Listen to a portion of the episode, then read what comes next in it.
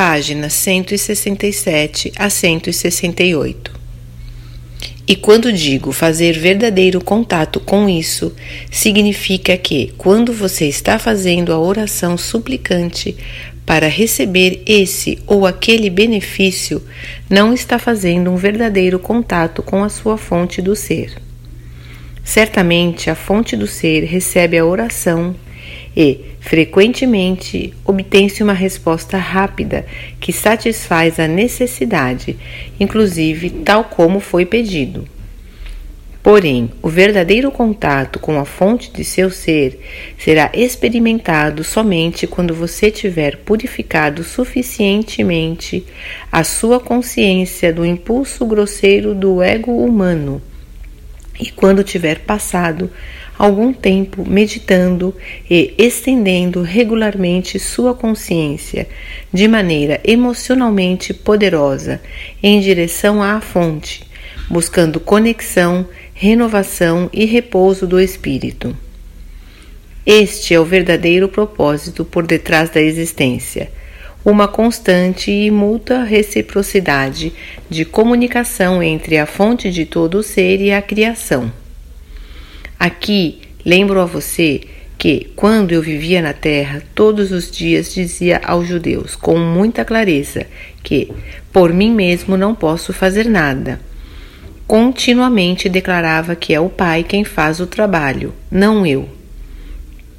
Eu vim neste tempo para capacitar você a fazer a sua transição de uma consciência humana presa à Terra para uma consciência de iluminação, quando a pessoa sabe que finalmente conhece a verdade do ser.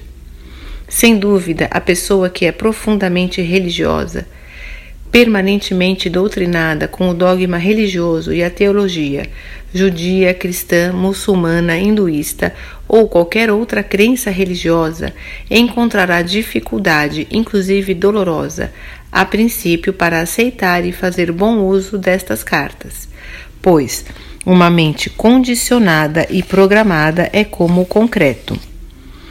As crenças entranhadas e usadas como talismãs, apoio emocional, e como afirmações para dar força em momentos de crise são emocionalmente gravadas no subconsciente.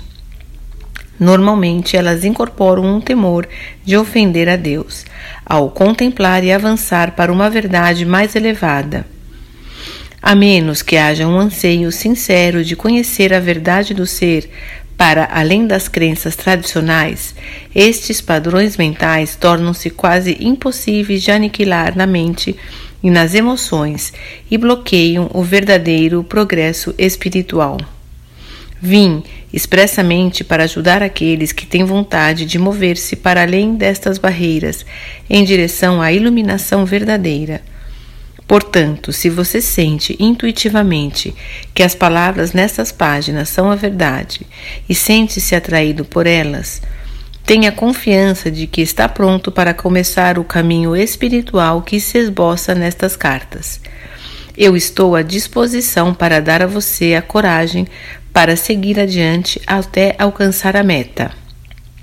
A verdadeira iluminação espiritual a renovação da vida, a força de vontade e a descoberta do que eu chamei de o reino dos céus. Diariamente, a oração e a meditação sincera permitirão a você alcançar a purificação mental e, gradualmente, a verdade e a compreensão substituirão os antigos mitos que foram tão importantes para você algum dia. Antes de começar os ensinamentos que se seguirão, eu, o Cristo, tenho que lembrá-lo de que seu universo não é sólido.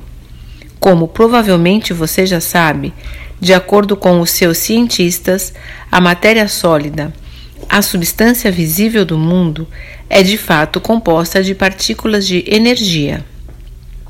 A verdade do ser, de sua dimensão terrena, repousa sobre esta realidade fundamental da criação.